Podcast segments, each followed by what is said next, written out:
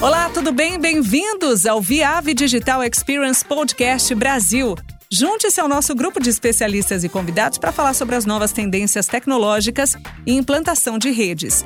Toda segunda-feira tem um episódio novo para você. Nesse episódio, vamos falar sobre os desafios e as técnicas do teste em projetos de cabo submarino.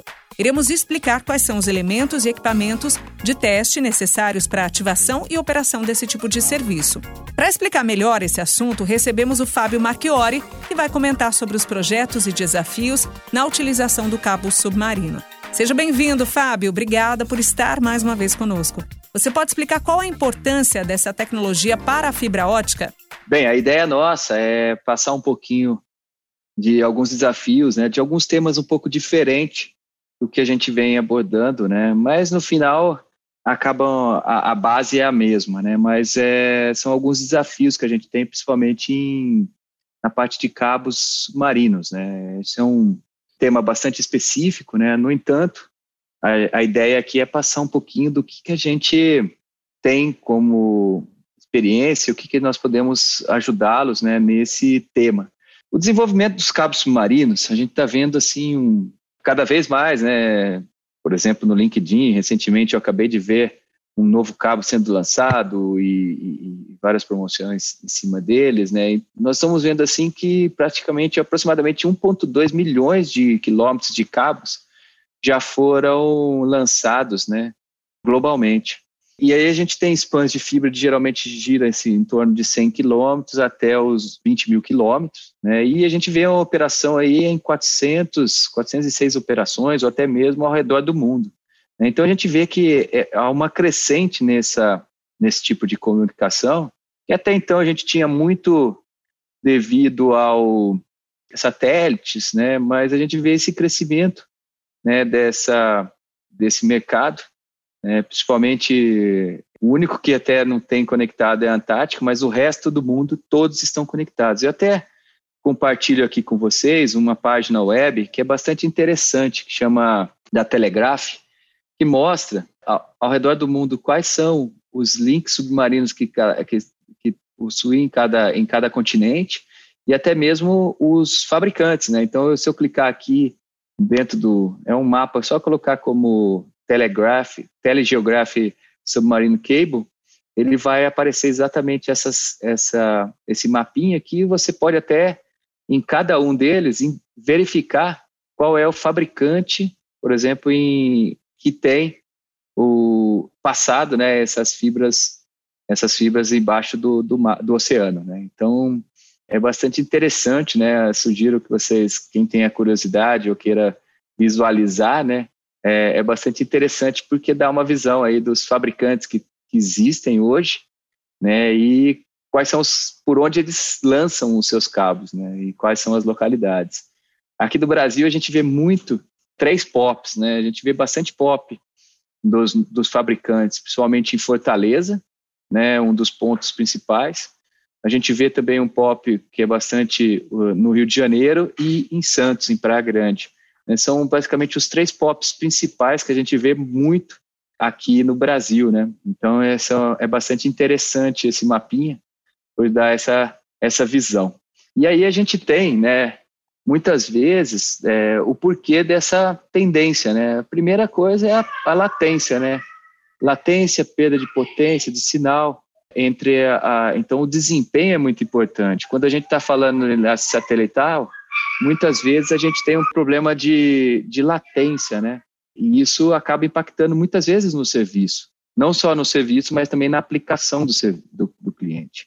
A gente vê é, a qualidade da rede né, entre os consórcios, então a redundância é bastante importante, então a gente vê bastante enlaces sendo lançados exatamente para que você possa ter essa redundância, né, tanto na terra quanto no mar, né, como uma forma aí de conexão entre os data centers. A escalabilidade, Muitas vezes, devido ao satélite, você não conseguir ter velocidades maiores, né? A gente já vê hoje, principalmente em notícias, né, cabos em, em 800 GB, né, ou até mesmo dependendo da capacidade dos canais que a gente está transmitindo aí, a gente vai ver até 1.6, 200 terabits transmitindo isso dentro de um cabo. Né, e cada vez mais esse crescimento. A gente, como eu comentei, a gente vê é, novos é, cabos sendo lançados, né, novos fornecedores né, entre conexões entre os continentes. Então, isso também é, a gente vê uma tendência de crescimento desse mercado, né? E, e até mesmo agora com essas centralizações em data center, né, interconectividades entre data centers, que, que nós vamos ter não somente, por exemplo, numa localidade, mas em outros continentes, isso cada vez mais vai ser importante. Né? Então, a gente vê esse crescimento em cima do, da, dos cabos submarinos. Bem, a gente tem aqui uma estrutura que é uma estrutura da arquitetura desses, da rede de cabos submarinos. Né? Basicamente, a gente trabalha, a gente tem alguns pontos que é, eu vou explicar um pouco para vocês. Né? Dentro dessa estrutura, a gente vê muitas vezes o que a gente chama, né? a gente tem a estação de lançamento, né? que é uma estação concentradora, onde vai receber muitas vezes o, o cabo, né? Então, a gente tem esse, essa estação de, tratamento, é, de lançamento, onde a gente tem os equipamentos de teste, né, que são os equipamentos terminais, que vão ser conectados aos equipamentos terrestres. Né? Então, a gente tem muitas vezes o DWDM, os amplificadores, ou algo que vai ser é, transmitido.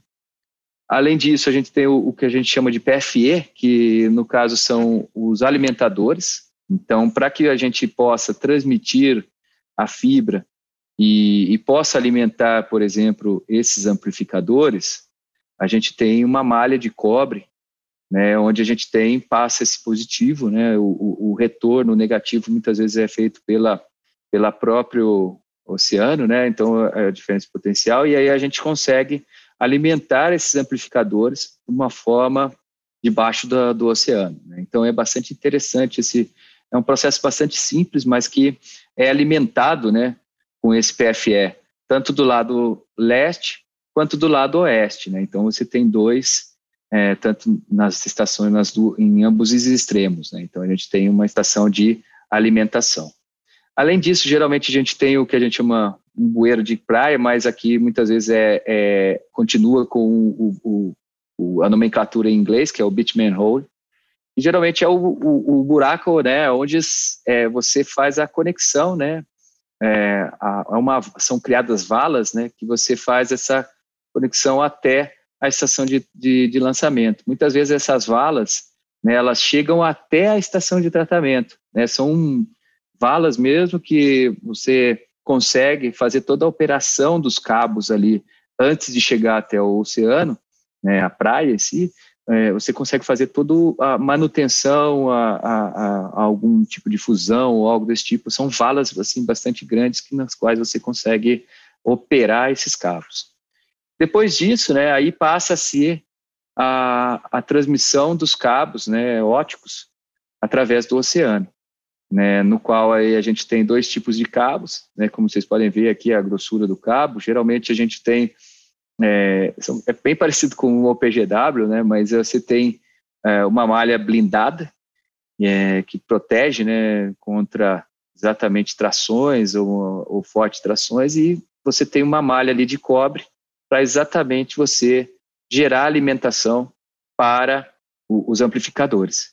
Né? Esses amplificadores, muitas vezes, ele tem que ter uma alta confiabilidade, porque geralmente esses amplificadores eles têm um tempo de vida assim bastante alto, na, na faixa de 25, 30 anos, né? Eles têm que ter a, a capacidade de trabalhar sem ter o reparo. Por quê? Se você tiver o reparo, muitas vezes você vai ter que retirar o cabo para é, reparar esse cabo debaixo do mar. E isso, muitas vezes, o custo é elevado, tanto para o lançamento do, do, do cabo, como também para a, a manutenção dele. Então, isso é bastante importante, né? ou seja, você ter uma qualidade nos seus amplificadores, né, nos seus repetidores, para que você possa ter esse, um tempo de reparo, né, um, um tempo de vida maior e mais prolongado. Né? E, basicamente, o que a gente vai focar bastante né, dentro da estrutura vai ser muito em cima das estações de lançamento, e até mesmo no como testar né, esses cabos antes da, por exemplo,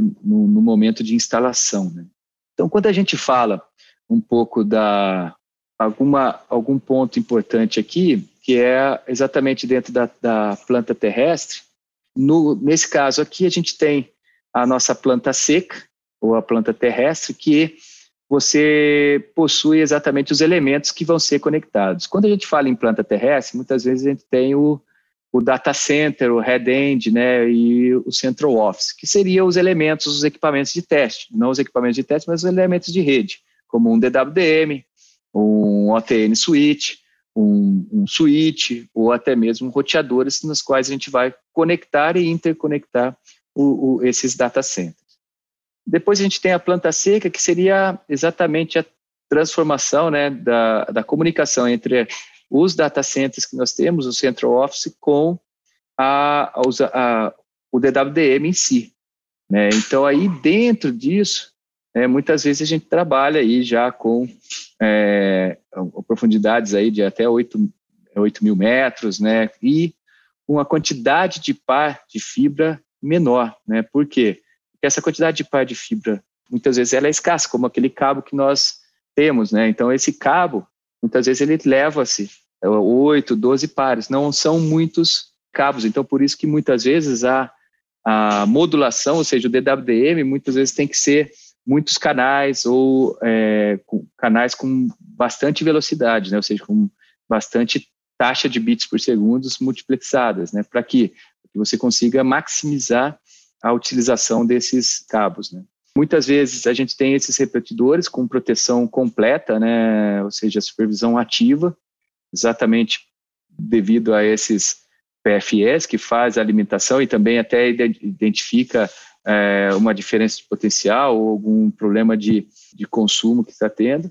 Né? E existe daí algumas unidades de ramificação, alguns pontos que é possível fazer o, o, a adição e a retirada de multiplexadores, que seria, por exemplo, que seria essas unidades de ramificação, que aí geralmente fica numa planta seca, na qual você consegue fazer essa ramificação do, do cabo, né, ou algo desse tipo, para fazer o adicionamento ou a inserção ou retirada de um canal DWDM. Então, como a gente vê na tecnologia de transmissão, um dos pontos assim que a gente vê é exatamente a alta densidade né, da, da transmissão. A gente pode ver em casos, né, em oito pares de fibras, nós chegando, é, chegando aí a praticamente 160 terabits por segundo nesses oito pares de fibra, né, nos quais, por exemplo, geralmente a gente trabalha aí com é, 25 canais de 400 GB sendo multiplexados. A gente já viu, é, já viu em, eu já li em algumas reportagens que já teve casos de se transmitir 800 gigabits por segundo, né, modulados. Então, é, essa alta densidade é muito importante, né? Então, você tem que ter equipamentos com uma alta confiabilidade e a importância de se testar, né? De você garantir a qualidade da fibra, de você verificar se os seus elementos vão suportar é, é, essas velocidades. Então, é aí que vem, muitas vezes, a Viave para auxiliar nesses, nesses aspectos, né? Nessa, é, não somente na, na ativação, quanto, quanto também no, na instalação dessas fibras, né? Geralmente as fibras, né, elas são de alta qualidade, né, de uma alta capacidade, né, de forma a também não ter uma atenuação muito elevada. Né? Mas muitas vezes a gente acaba sugerindo, muitas vezes, a caracterização dessas fibras. Né? É um outro ponto.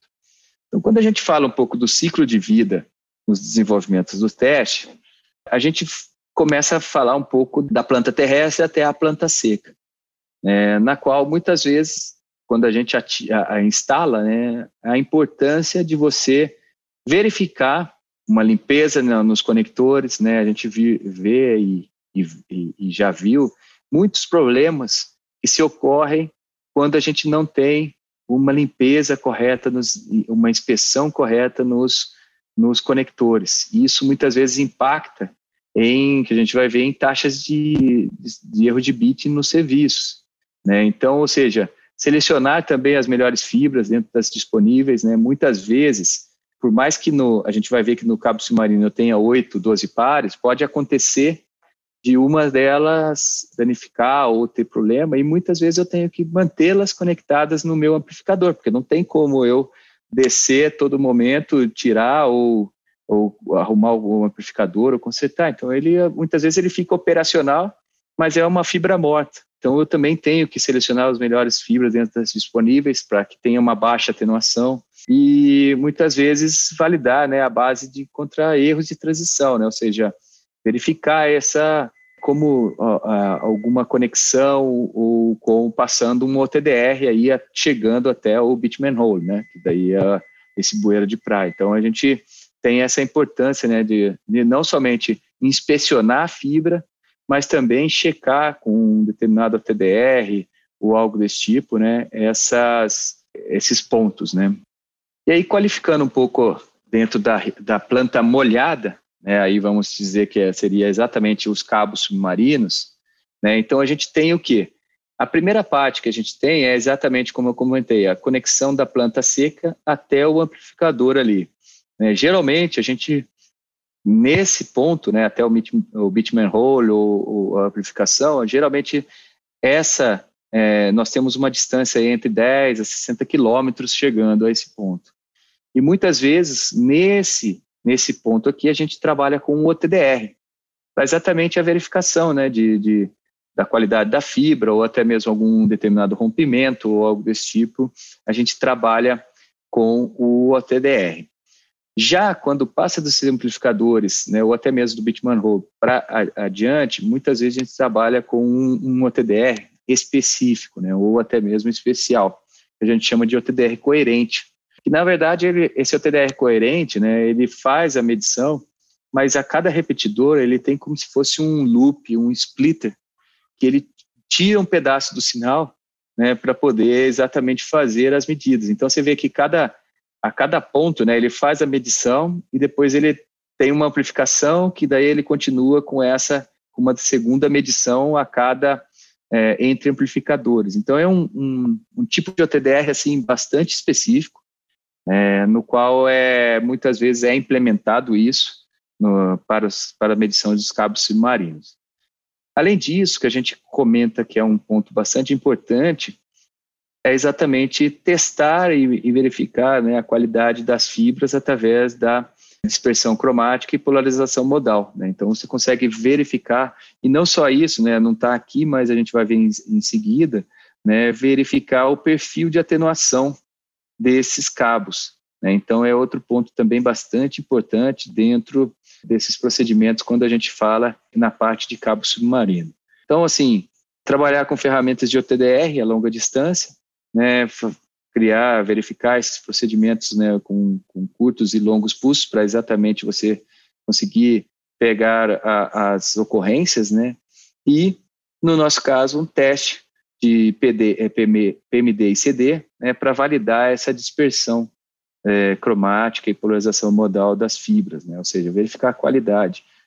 Como eu falei, muitas vezes a fibra ela já tem uma certa qualidade, né? Ela tem uma qualidade assim bastante, um perfil de atenuação bastante pequeno, mas você caracterizando essas fibras, você tem um controle melhor né, da, da, das suas fibras, você tem uma gestão melhor dessas fibras, que é o primeiro caso de uso que a gente geralmente aconselha. Né? Então, você ter esse, a possibilidade de trabalhar com os nossos equipamentos, né, com os MTS 8000, é, ou até mesmo 6 mil, que são plataformas que nós trabalhamos para caracterização de fibra, né, no qual você exatamente consegue caracterizar essas fibras e verificar a sua qualidade, seja ela é, não somente no aspecto oceânico, né, como a gente está falando em submarinos, cabos submarinos, mas também no dia a dia, né, você conseguir visualizar isso, essas caracterizações de fibra no, numa rede terrestre, né, isso é importante também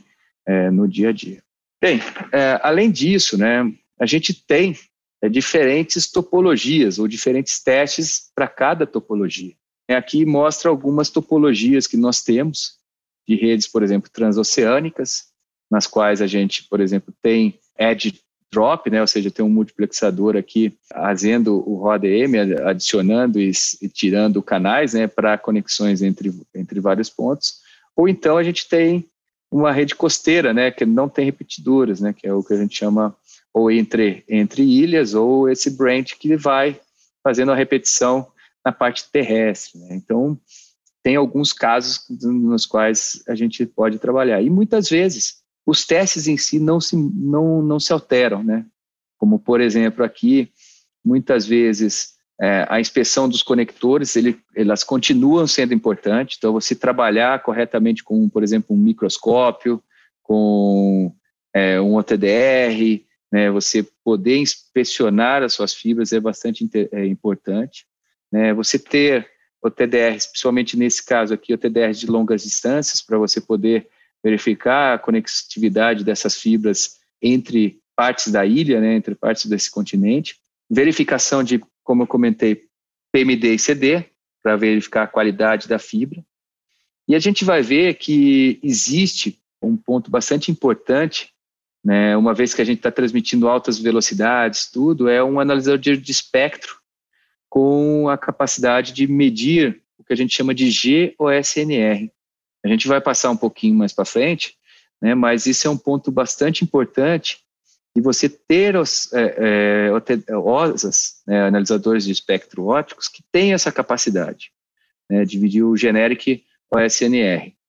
E também aí testadores de Ethernet e OTN para execução né, da medição de taxa de erro de bit. Nós também vamos ver que muitas das vezes a taxa de erro de bit em enlaces Ethernet ou algo desse tipo não é tão importante, mas que nós teríamos aí nesse caso, né, um dos pontos aí, a, a possibilidade de medição da taxa de erro, que é bastante importante para esses casos. Então, um dos pontos que a gente tem, por exemplo, aqui, né, só como uma, algumas telas, né, um dos pontos que a gente faz é essa medição de, de dispersão do fim a fim. Né, então, eu medi a dispersão cromática e polarização modal. E, além disso, eu também medir aqui o que a gente chama de é, perfil de atenuação. Então, o equipamento ele também mostra qual é o perfil de atenuação da minha fibra. E aí eu consigo também, através dos lambdas ou dos, dos comprimentos de onda, verificar em qual canal né, ele teria mais atenuação ou menos atenuação.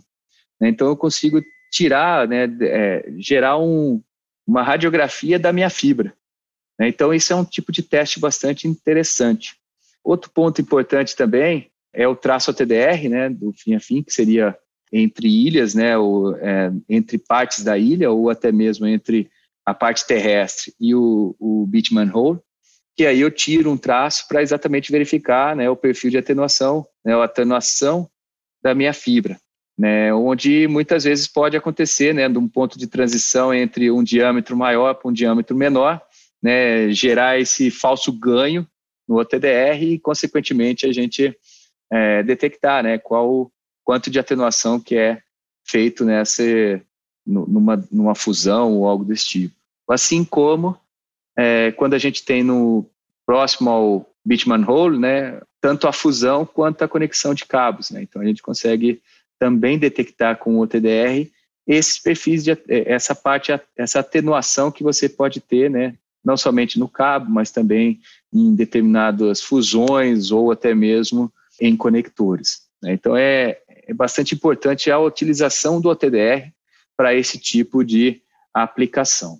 Outro tipo de aplicação que também é bastante importante é os desafios na análise espectral. Então, dentro da análise espectral, a gente tem muitas vezes, como eu comentei anteriormente, tem elementos que fazem o ROADM, né, que é a inserção e retirada de canais OSNR. E muitas vezes nessa, é, esse add e drop multiplex, ou seja, adição e, e retirada de canais, muitas vezes acontece o que a gente chama do in-band OSNR, porque é aplicado filtros, e aí muitas vezes o filtro, ele acaba, de certa forma, é, dando um note, ou seja, uma, um buraco né, maior no seu canal.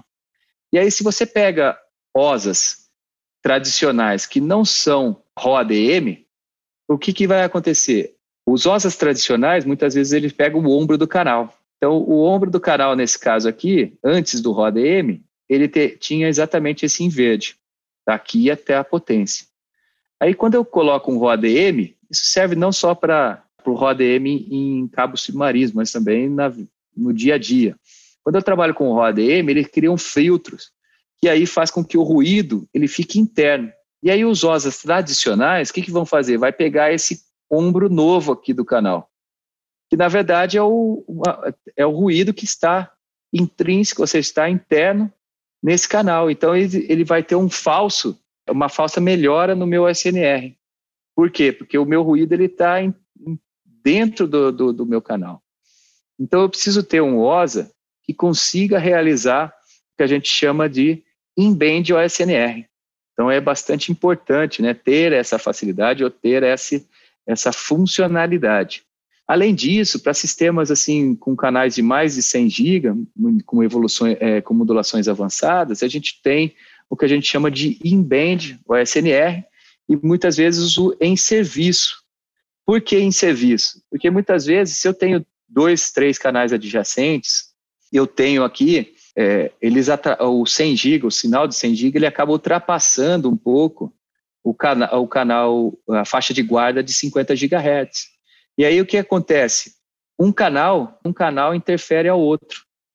Né? E, consequentemente, como volta muito no mesmo conceito aqui, os OSAs tradicionais pegam o ombro do canal. Onde vai estar o ombro do canal? Vai estar aqui em cima.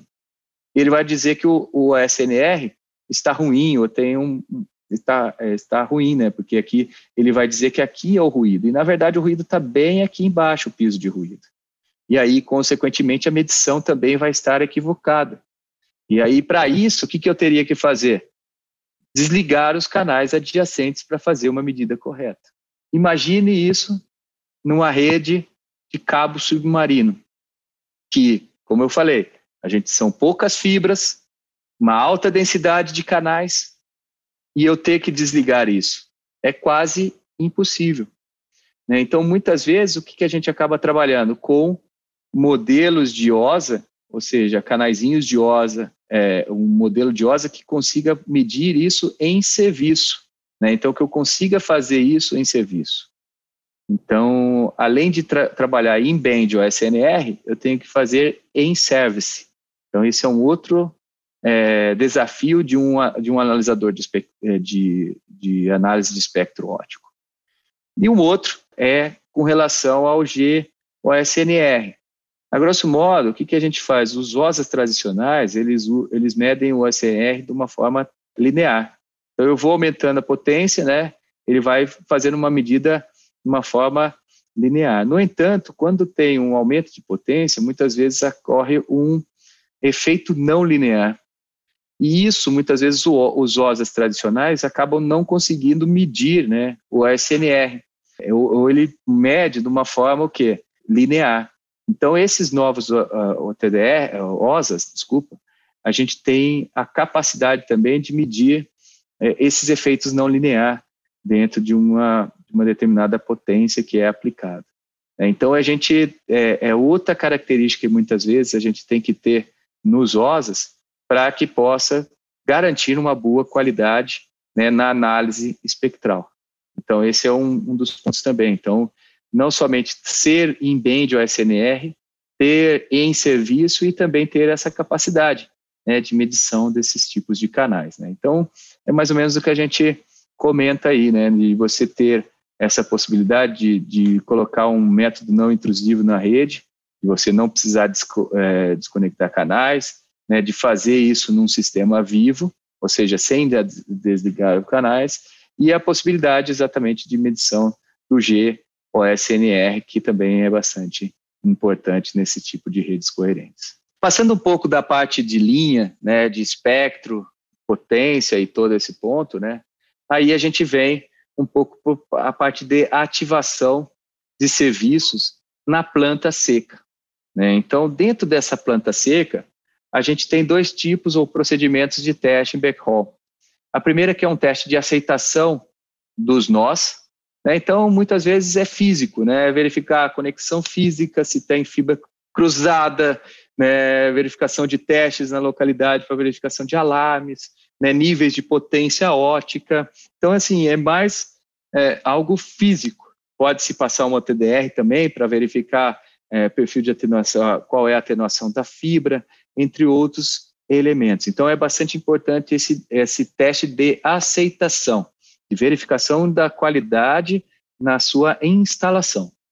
Passado isso, aí vem a, o teste de aceitação nos enlaces e nos nós.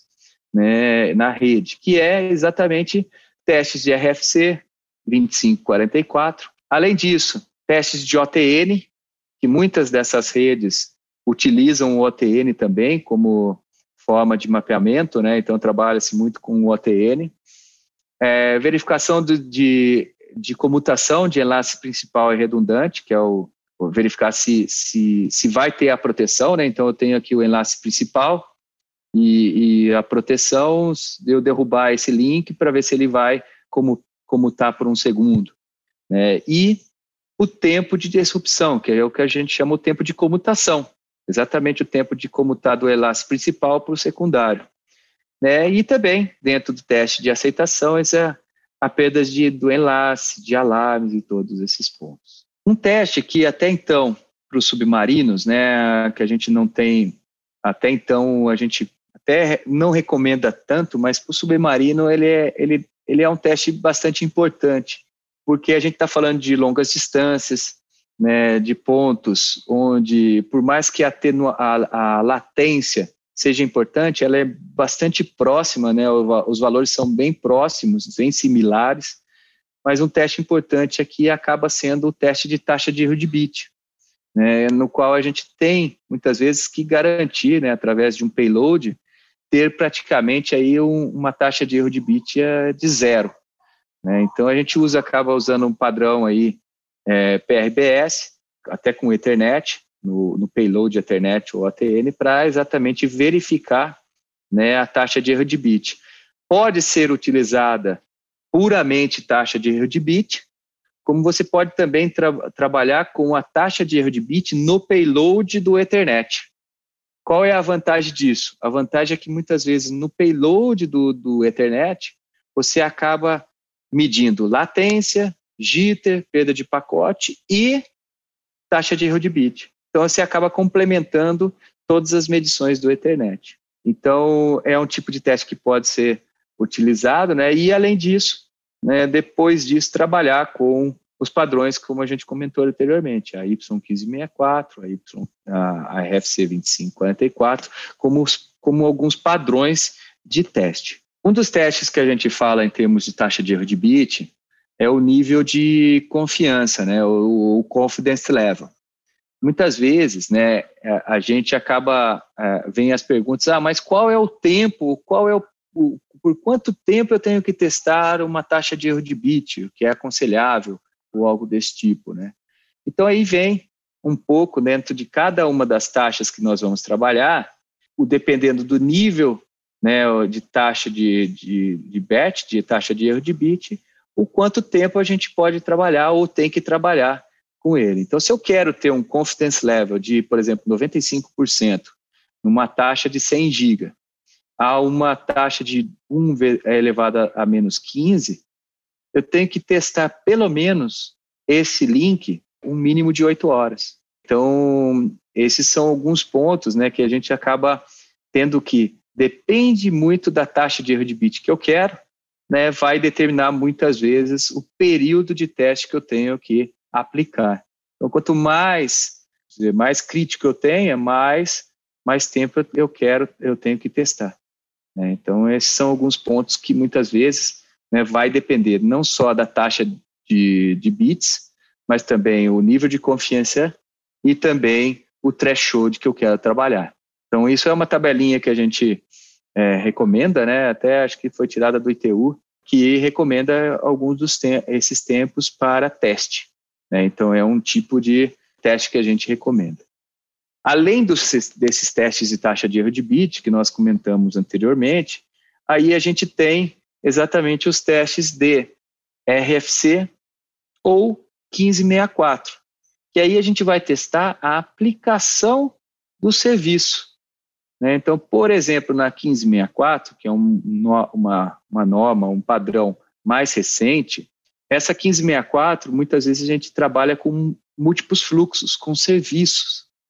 Então, eu gero aí, nesse caso, três, quatro, cinco serviços e desses cinco serviços, eu vejo, por exemplo, um QoS, uma qualidade de serviços desses serviços, para verificar, por exemplo, se eu vou dar uma prioridade ou se eu estou priorizando uma determinada velocidade ou não.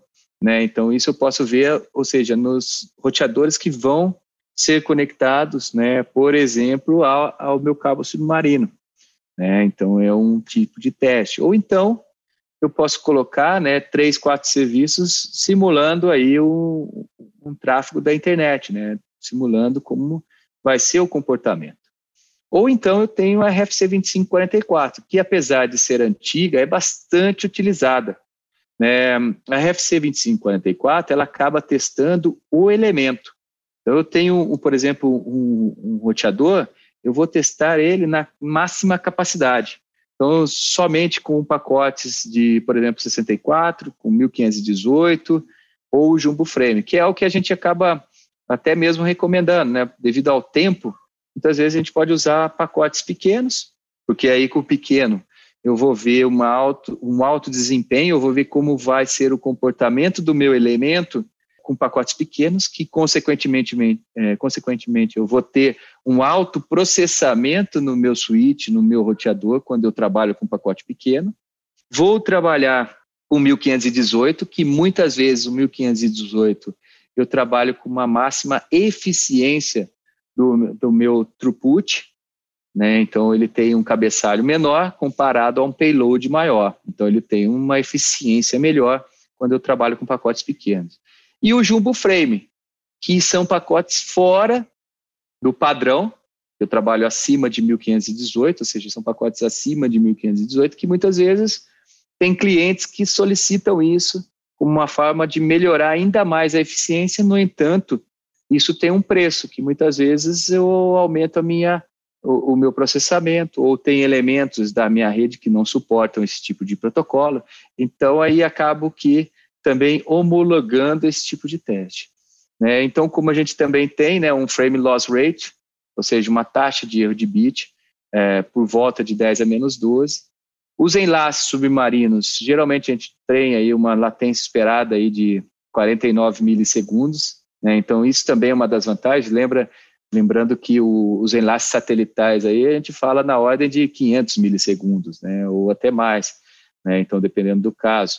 Então, assim, essa é uma das vantagens e um, por isso que também está tendo esse, esse desenvolvimento de vários cabos submarinos. Né? Então, você tem aí um perfil no qual a gente também, com a RFC 2544, consegue criar um, um perfil de passa-falha e, consequentemente, né, é, no, no resultado vai me dar esse passa-falha de acordo com um perfil, por exemplo, de 10 mil quilômetros one-way delay, ou seja, de, de latência só de ida, diferentemente da latência de volta. Né? Além disso, eu tenho uh, os testes de OTN, que esses testes de OTN eu tenho a, a possibilidade de gerar como se fosse uma RFC, né, a gente tem um script que chama OTN Check, que faz exatamente esses testes baseado numa norma que é a, a seção 17.5, que é da OTU G709, e o passa-falha, que aí a gente tem o, o 10, é, a possibilidade de trabalhar 10 a menos 15.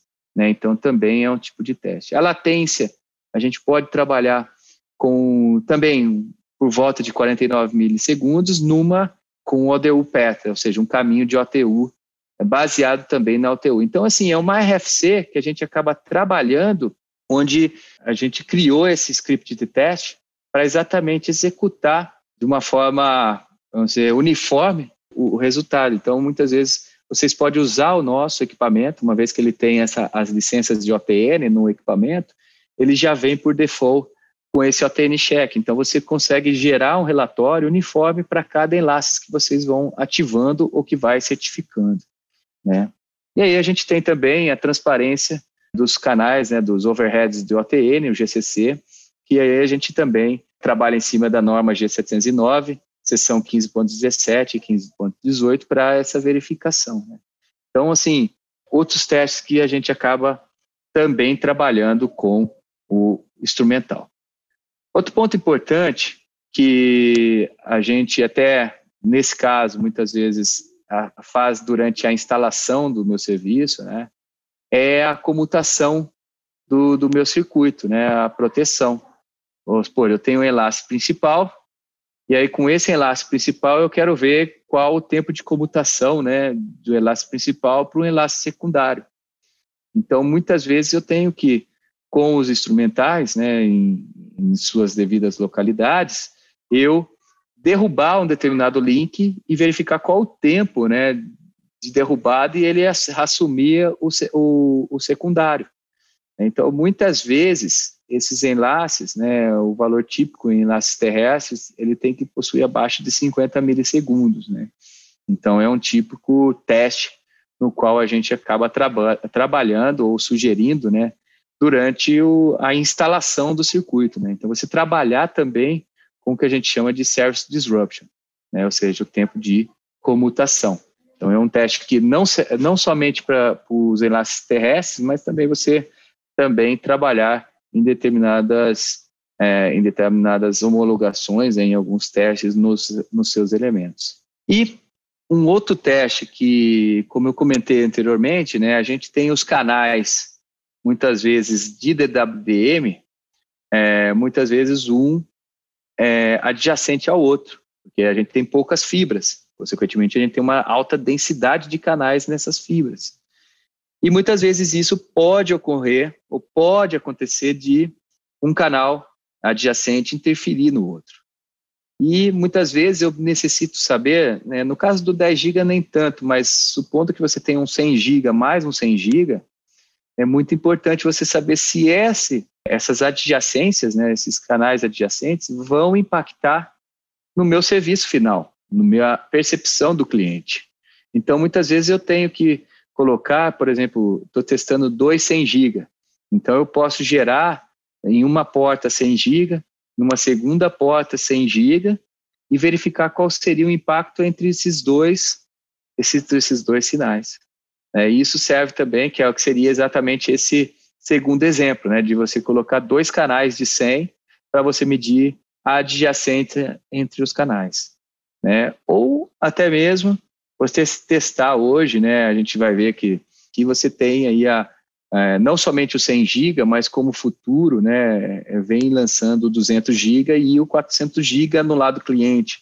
Então, muitas vezes eu preciso ter, é, às vezes, mental para homologar esses, esses equipamentos. Então, a GVAV também possui os equipamentos de 200 né, e 400 GB para realização desses tipos de teste. Ou, né, no caso, 4 de 100, que aí eu tenho a capacidade de colocar módulos nesse equipamento para ter 4 vezes 100, ou dois equipamentos desses que pode é, ter aí a capacidade de quatro portas de 100 GB. É, e aí eu testo um canal de 400 ou oito portas de 100 para testar o 800 GB e assim sucessivamente. Então, dentro da, do portfólio da Viave, né, a gente tem aí basicamente as unidades portáteis, que a gente trabalha com o 5800 100 GB. E esse equipamento 5800 100 GB, ele tem é, duas portas para quaisquer é, velocidades, seja ela desde E1 até o 100 GB.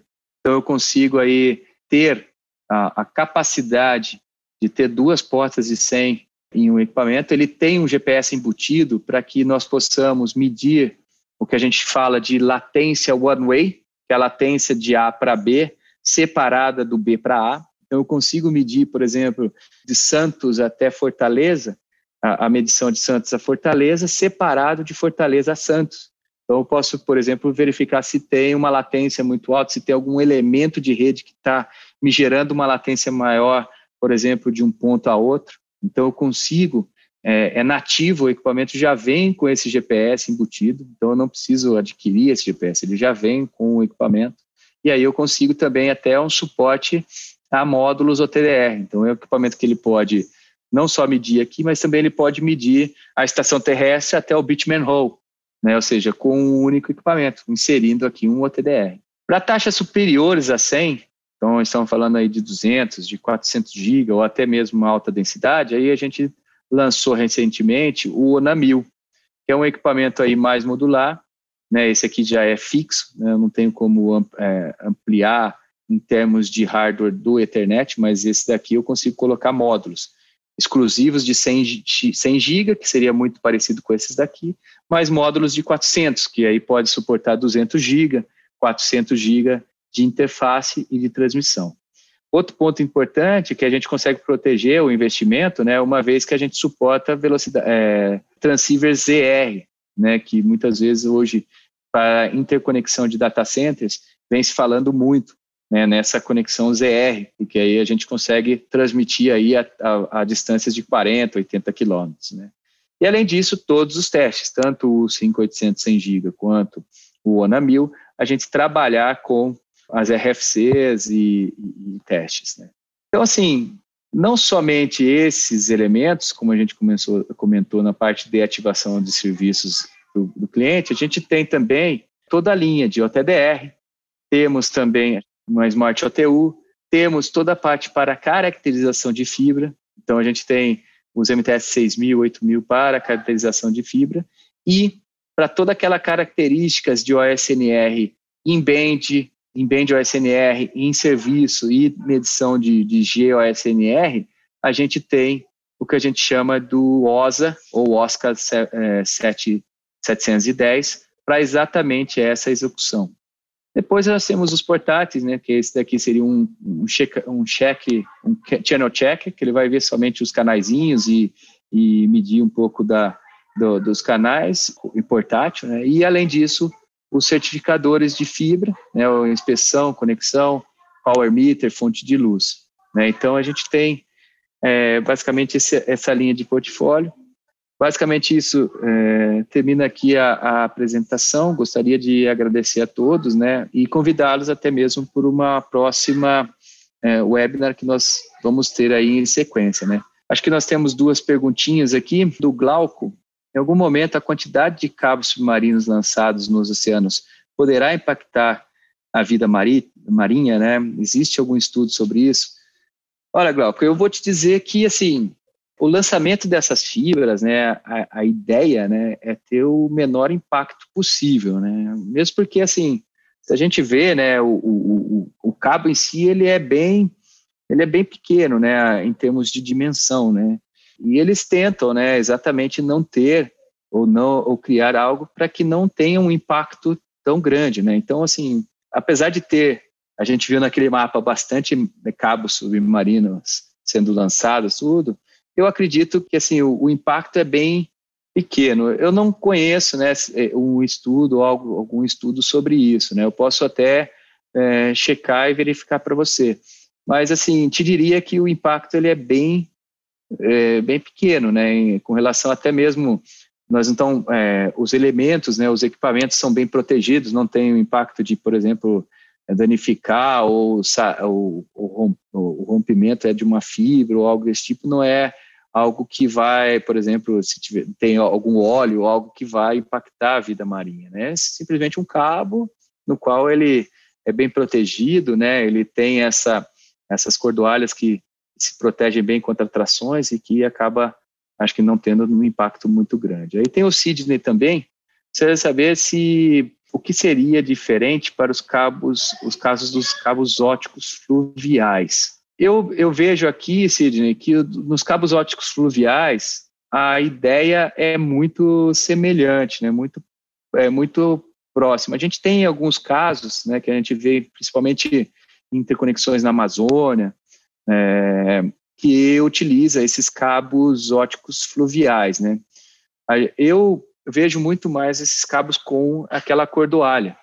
Por quê? Porque ele ainda mais o grande desafio, principalmente no, no, no cabo fluvial é exatamente que no cabo submarino, uma vez lançado, você não tem tanta modificação ali, né? Você, obviamente, se tiver um terremoto ou algo desse tipo, tem algum movimento.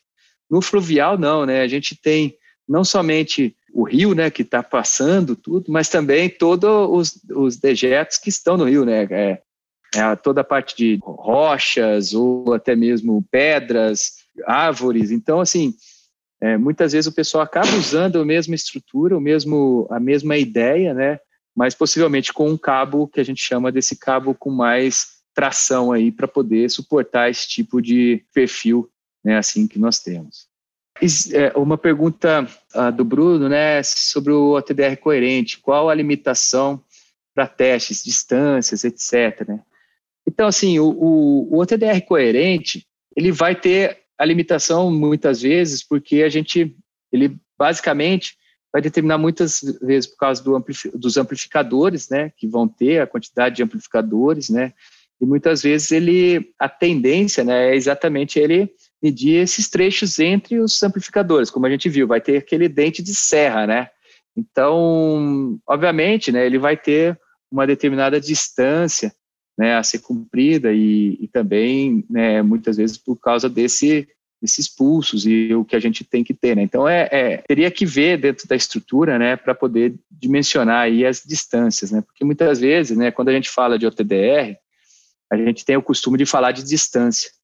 Mas a distância muitas vezes depende do pulso que a gente aplica né, e da qualidade da fibra. Então, é, é, esse é um dos pontos que muitas vezes a gente tem que tomar em conta no, dentro do ATDR coerente. Né? Se existe a, a pergunta, acho que não sei, de, do Ângelo, se existe alguma estatística sobre acidentes com cabos submarinos. Essa é uma boa pergunta, né? Assim, conversando com alguns especialistas, né, dentro de cabo submarino, o pessoal vê muita, muito problema, né? Até tem aquele a lenda, né, de que o, o tubarão vai lá e dá a mordida, né, no cabo geralmente a, a, os grandes os grandes acidentes, a maioria dos acidentes que acontecem em cabo submarino, muitas vezes é muito próxima à praia, né, exatamente por ancoragem, por o cara ancorar uma um, um, e cair em cima do cabo, né, do que propriamente dito no, no, no cabo assim por pelo oceano. Então a gente vê muitas muitos problemas muito próximo à praia, né, que é onde os, o, o, se ancora os navios, navios e, e muitas vezes também há algum problema na no, no Beachman Hole, né. Mas essas são as mais estatísticas de acidente que, que gente, pelo menos que eu conversei com alguns especialistas, né, eles comentaram, né, que os acidentes são muito mais próximos à estação do que do cabo submarino em si. Então, esses seriam alguns pontos que a gente vê assim de acidentes. Né? A gente agradece novamente, Praça. Até a próxima. Olha, eu quero agradecer mais uma vez ao Fábio Macchiori pela participação. Muito obrigada pelas informações apresentadas. O programa está terminando espero que você tenha gostado do conteúdo apresentado. Até o próximo programa.